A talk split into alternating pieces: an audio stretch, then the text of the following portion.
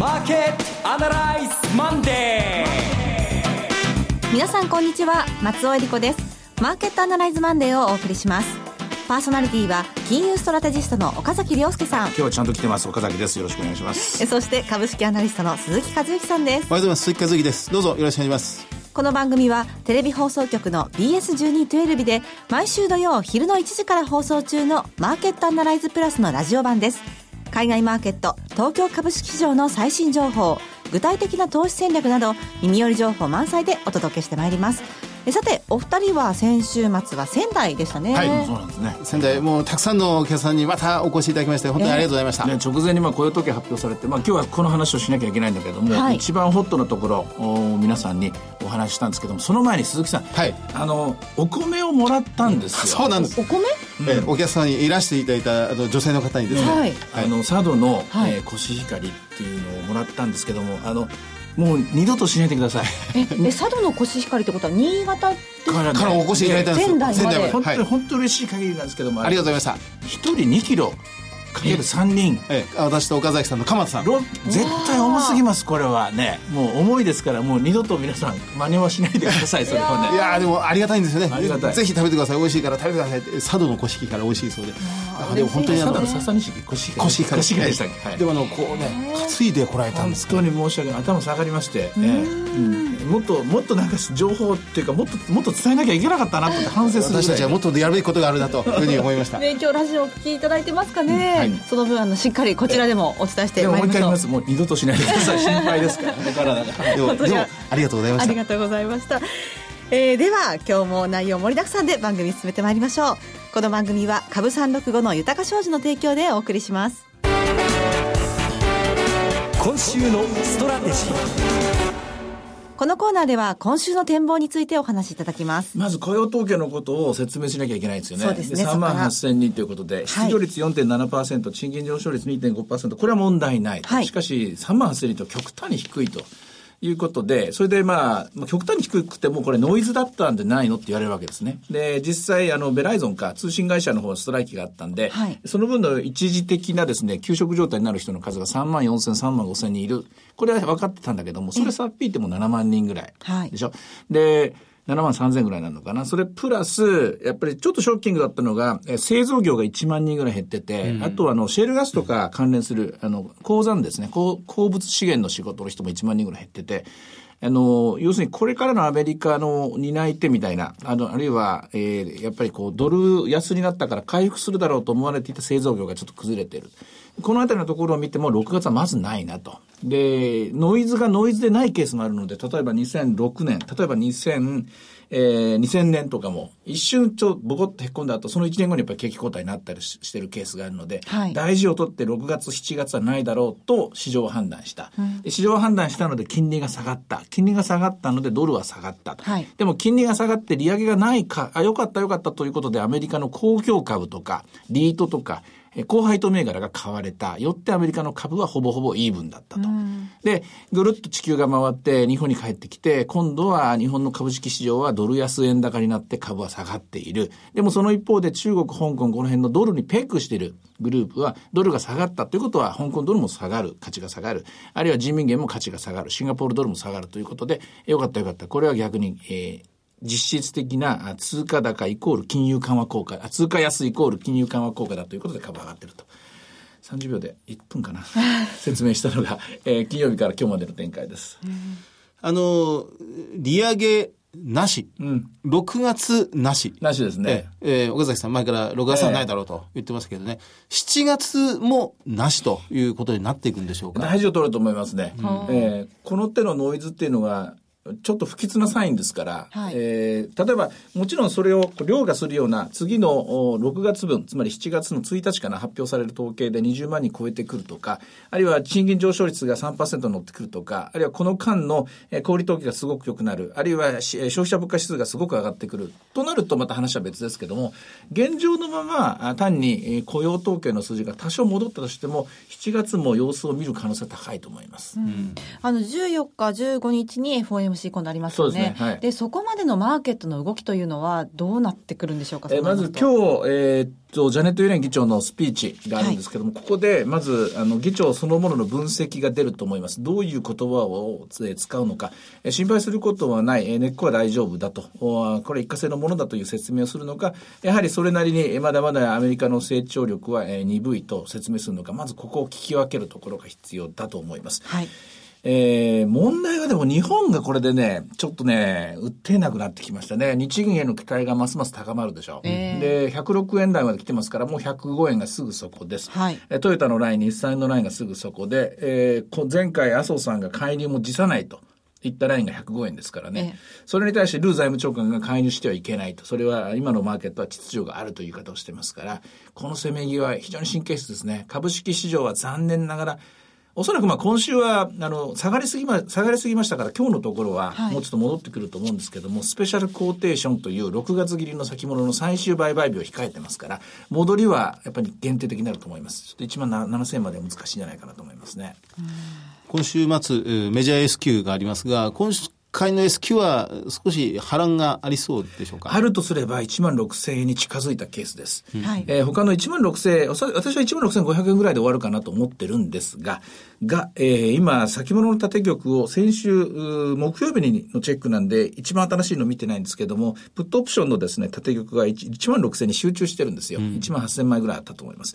で1万6000切ってくると、このプットオプションが全部インザマネーに変わってきますので、えーここでギアがかかりやすくなって、えー最低の解消売り。まあ、最低の解消売りって言っても今、最低ポジション小さいんですけれども、どちらかというと下に向きにですね、えーエネルギーがかかりやすくなるので、これが注意だと思います。あのーこの仙台で、この土曜日一緒にセミナーをやって、で、その前に福岡、さらにその前に松山、3週連続でずっとこう、セミナー、セミナー、セミナーで、えー、旅芸人のように、日本を鎌さんと一緒にぐるぐる回ってまいりましたけどね。あのー、今、停滞の時代という、あのー、タイトルを振っては見たんですが、その停滞をもたらすものの一つがやはり日本にとってはこの円高。だからもう円安はないんだということを覚悟しなくちゃいけないという部分なんでしょうね。まずはそうですね。それと同時に、あの、一応だからマクロ的な政策期待っていうのが、証券会社の人もとにかく毎日言ってますけども、政策期待じゃ、えーこの現状は打開できない。うん。これは停滞の時代の本質だと思います。要するに、政策で円安に持っていくことはもう無理だと思うし、で、政策だけでデフレが脱却できるかってもはや無理だと思うし、で財政っていうのは日本だってもう壁に直面していますし、ええ。内緒では触れないというわけだし、で、今回まあ選挙が始まりますけども、選挙公約で初めて日銀と自民党がたもとを分かれた、分かったのはですね、あのたもとが離れた、は分かれたっていうんですかね、これは今回初めてじゃないですか。今までのえー12年の選挙、13年の選挙、14年の選挙、すべて自民党は、えーアベノミクス、で、アベノミクスは、あ日銀の金融政策、量的質的金融緩和、これがもうか必ず文言に入ってたんですけども、今回一言も書いてないと。はい。ですから今の現状の責任は日銀にありと、おそらくそっちの方にですね、舵を切ったんだと思いますね。うん三本の矢ということはもう、では振りかざせなくなってくるわけですね。三本の矢の、えー三本の真ん中一番力のあったものがもうないと。で一つ目の財政政策、これも、えー増税見送りましたから、10兆円なくなりましたから、はいえー飛んでいくわけですから、これもひょっとしたらもうないかもしれない。残すは三本目の矢、成長戦略、これしかないですね。次の日銀の動きといいますと、15日、16日、金融政策決定会合になりますが、まあ、そこで何かしらのメッセージが出てこないと。私はこれ何もしないと思いますね。あそうですかんやればやるほど、あの、どんどんどんどん深みにはまっていくと思うし、もし一つだけやるとしたらマイナス金利を、えーやめるという手があると思います。ああそっち、それはサプライズですね。でマイナス金利は日銀のまあ敗北宣言ですけども、しかしマイナス金利をやめれば銀行株が上がります。銀行株が上がればマーケット全体が上がります。で、銀行株が上がることで、まあ、マイナス金利をやめるということで日本の金利が上がります。はい一時的に円高のリスクあるかもしれないけれども、これで日本の国債にお金が戻ってきますえ。日本の国債にお金が戻ってくるということは、アメリカの債券に流れてたお金が解消されてきます。そうするとアメリカの金利が上がります。アメリカの金利が上がればドルが上がります。ドルが上がると円高のリスクが下がります。こういう回転になると思います。まあ、あの、その、今のぐるっと、まあ、巡り巡る大元がマイナス金利をやめると。マイナス金利をやめることです。やめたらサプライズですね。やめたら株上がると思います。まあでも今年の1月29日に決断して2月の半ばからスタートしたばかりの政策ですから、なかなかすぐには難しそうですね。いや、それでも国のためならやるべきでしょ。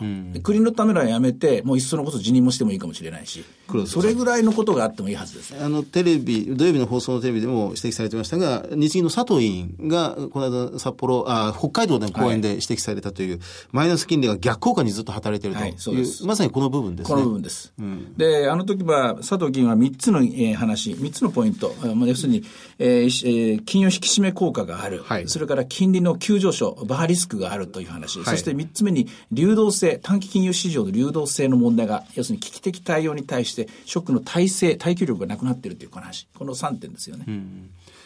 なんか本当にあの、綱渡りも極限まで来てるような状況に感じてしまいますね。思いますね。えそれから今日の東京市場をちょっと見てみたいんですけれども。はい。あの、前場は、まあ、先週のこの雇用統計ショックと言ってもいい動きがもちろんありますので、日経平均現物は189円安です。で、新興市場、マザーズも1.5%下落。ジャスタックはマイナス0.3%、あ小幅低下に止まって、止まってます。あと、まあ、リートの方が1.16%、1880ちょっと落ちてるんですけれども、やっぱりこれもですね、まあ、相当今まで買われてきたのし、来たものですからね、やっぱりちょっと限界が見えてきたなというところです。ただ、ドル円の方はですね、一気に円高が加速するかと思われたんですが、106円の7 78、80というところですからね、比較的落ち着いた動きになってますね。そして、え株365でありますが、えー朝方は弱かったですね。305円まで突っ込んだんですが、あその後486円まで買い戻されて、今は16,444円。えー今週に関して言うと、えー基本はやっぱりか買いから入るんでしょうね。そしてまあ、16,500円方向に小刻みに戻っていく、あの、売っていくという感じでしょうと。ただ、スペシャルコーテーションの前には、一旦ポジションをお中立に、えー、スクエアにしておきたいなと思いますね。それからちょっと為替についてちょっと個別に伺いたいんですけれども、これは長期的に見てどうなっていくのかっていうのが不安なんですが。長期的に見ると円高だと思います。円高ええアメリカがひょっとしたら景気後退に入るかもしれない。で、景気後退を避ける方法は2つしかない。はい1つは金利を下げることです。はいもう1個はドル安です。ドル安。ドル安による景気刺激ですね。この2つしかない。ということは、アメリカの景気後退に応じてもいいとはい。思うんだったら、ドルが上がってきゃいいんだけども、ええ。それは本末転倒した話ですからね。ですよね。ですから、この、えー今の円高といいますか、えー120円が遠のいていく時代っていうのは、やはりもう半年1年っていうぐらいのタームで見ておく必要があると思います。指揮者の中にはもう100円になるんじゃないかというふうに話す人もいますけれども。あまあそうだと思いますよ。100円は当然見える、もう射程期に入ったと思いますね。ああ、そうですか。講演、セミナーの中でも指摘されてましたが、増税の見送りは、まあ、経済理論は、まあ、難しいのは上書きやめて、増税見送り、消費増税見送りは円高。円高ですね。はい。ええそして、えー財政の出動、補正予算の出動は円高。円高です円高。そしてアメリカの利上げがない、えーということになると、ドル安、円高。円高です。どっちを取っても円高になると。うん、あの、まあ、これ、単純な方程式ですけどね、為替の理論っていうのを全部集めると、大体金利の陛下か、えーマンデルフレミングか、それから購買力の陛下か、この3つしか有効性はないと思います。この3つで考えると、今動いている政策といいますか、動いている方向性は円高を示唆していると。ことになると思います。まあ、7月10日に選挙ありますけれども、このまま円高続いていくと、ちょっと結果もどうなってくるんだろうっていうところありますね。結果とともに、おそらくは自民党勝つのかもしれませんが、はい勝ち方もあるだろうし、自民党の内部での、やはり意見の、えー相違というのが出てくると思うんですよ。苦しい選挙になると思いますからね。でその結果、何があるかというと、一体この責任は誰にあるんだと。おそらくこの責任がつの追及が選挙の後に来ると。これが1ヶ月後の姿だと思うんですよね。で、その責任の追及は間違いなく日銀に集中すると思いますね。そうですか。わかりました。えさて、いろいろ展望していただきました。今週末には土曜昼の1時から BS1212 で放送しているマーケットアナライズプラスもぜひご覧ください。また、Facebook でも随時分析レポートします。以上、今週のストラテジーでした。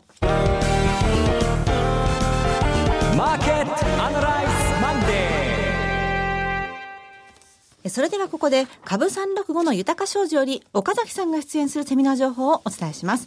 まず、福岡です。豊か商事ニューヨークダウ上場記念特別セミナーが今週末6月11日土曜日に開催されます。12時半会場午後1時開演です。第1部では岡崎さんが株式をテーマに講演し、第2部では遠蔵こと田代岳さんによる為替セミナーが開催されます。会場は福岡は天神にあります TKP ガーデンシティ天神 S3 です。ご連絡先は豊か商事福岡支店。フリーコール0120-998-624 0120-998-624。受付時間は土日祝日を除く9時から午後8時です。今週の土曜日ですね。これ今思い出しました。これね、ニューヨークダウの上場記念ということで、ニューヨークダウ必勝法っていうのを作んなきゃいけないんですけど、ね、そんな必勝法っていうのはそんないつもあるわけじゃないんですけど、たまたまこの日、まあ、具体的に言うと月曜日です。月曜日、はい、このパターンが出たら売りだ。このパターンが出たら買いだっていうのをですね、まあ一応過去の例から作ってるんですけどね。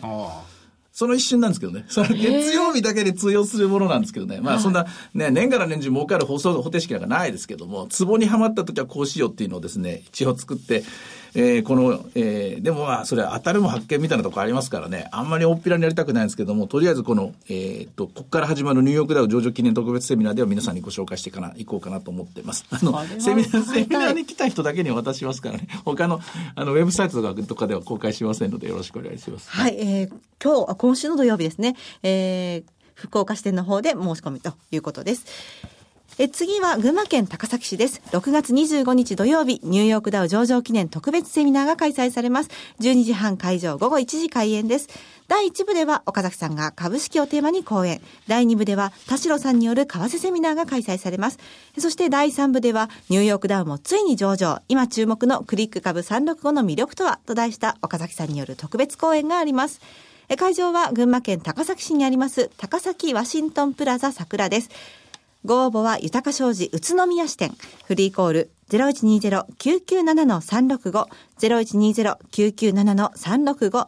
受付時間は土日祝日を除く9時から午後8時です。これも同じです。あの、ニューヨークダウ必勝法月曜日の戦いってやつなんですけど、ね、これを、えー、一応ペーパーにして配ろうと思ってるんですけどね。あの、えー、あまり皆さんよそでばらまかないでください、ね。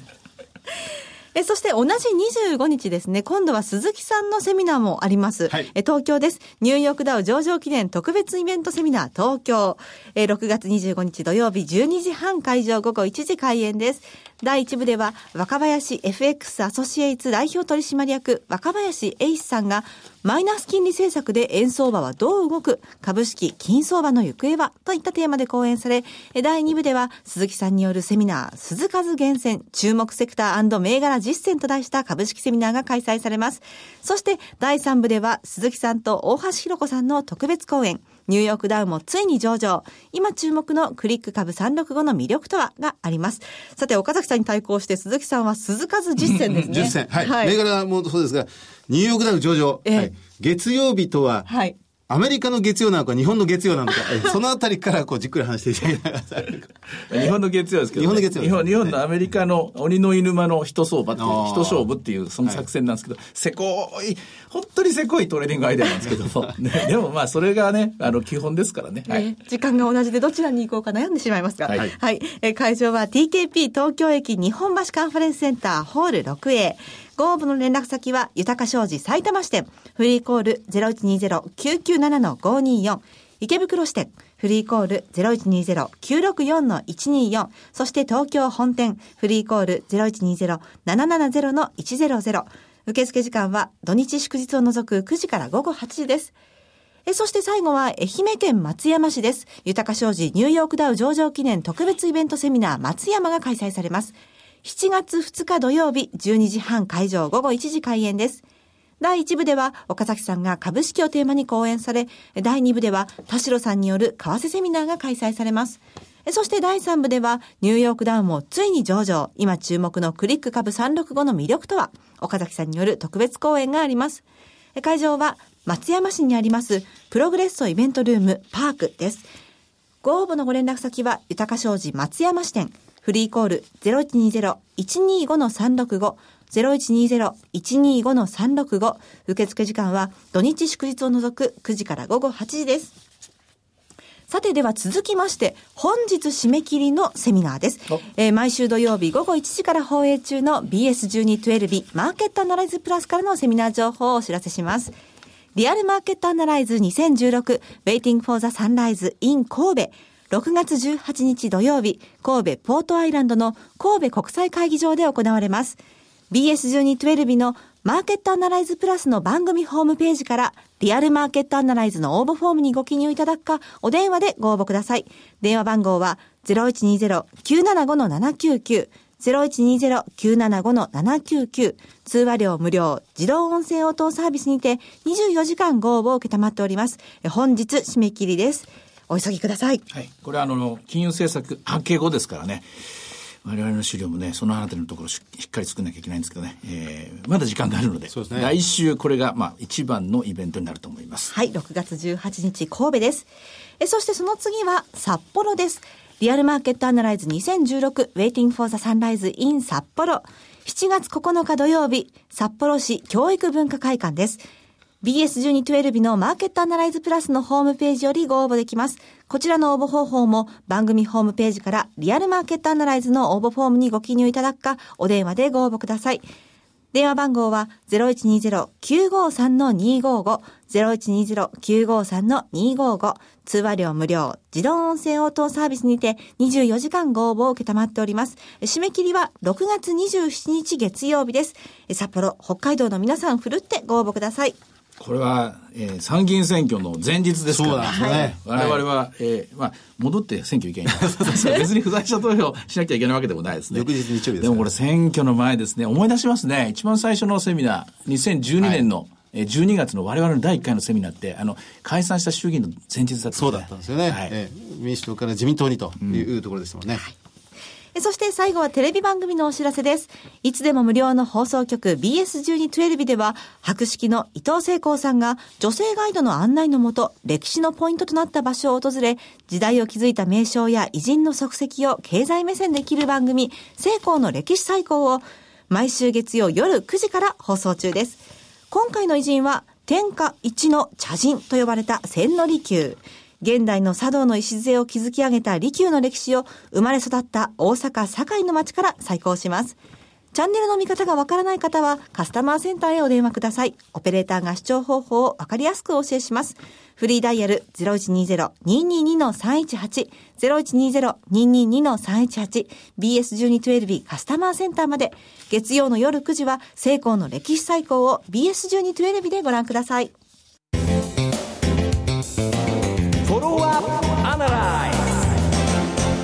えこのコーナーでは先週放送の BS1212 マーケットアナライズプラスについて振り返ります。大学証券の山崎和子さんにお越しいただいて、イギリスの国民投票について詳しくお話しいただきました。いつも安定してますよね、あの人のね、説明は落ち着いててよくわかりました、はい、本当に。ただこまあ、仮にこの離脱、離脱ということになった場合に、この当事者、そこから議論が始まるみたいですが、当事者がわからないという話をされてましたね。えー、そこですよね。うん、ただ、為替の世界ではやはりそれに向けて、注意を喚起している、そういう FX の業者さんすごく増えてるみたいですね。あえー、ポンドの取引ご注意ください。23日に向けてっていうアナウンスメント、アナウンスメントがホームページ出てました。はああの、そう、キャメロンさん、あの、まあ、今のところ僅差で、まあ、残留が優位ということになってるんですが、イギリスのことですから、まだわかんないですもんね。ねどうなることなのか移民が問われてしまうと、こうせ政治がもうどっぷり、その真っ二つに議論が分かれるというのは仕方ないですね。うん、ただ本当にこれもうユーロの話ってもうこの火種尽きないですよ。うん、もう延々とこのユーロがそこにある限り、ずっと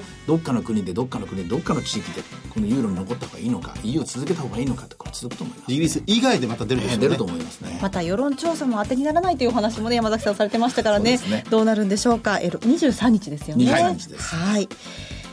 さてマーケットアナライズマンデーそろそろお別れの時間です。ここまでのお話は岡崎亮介と鈴木和之とそして松尾恵理子でお送りしました。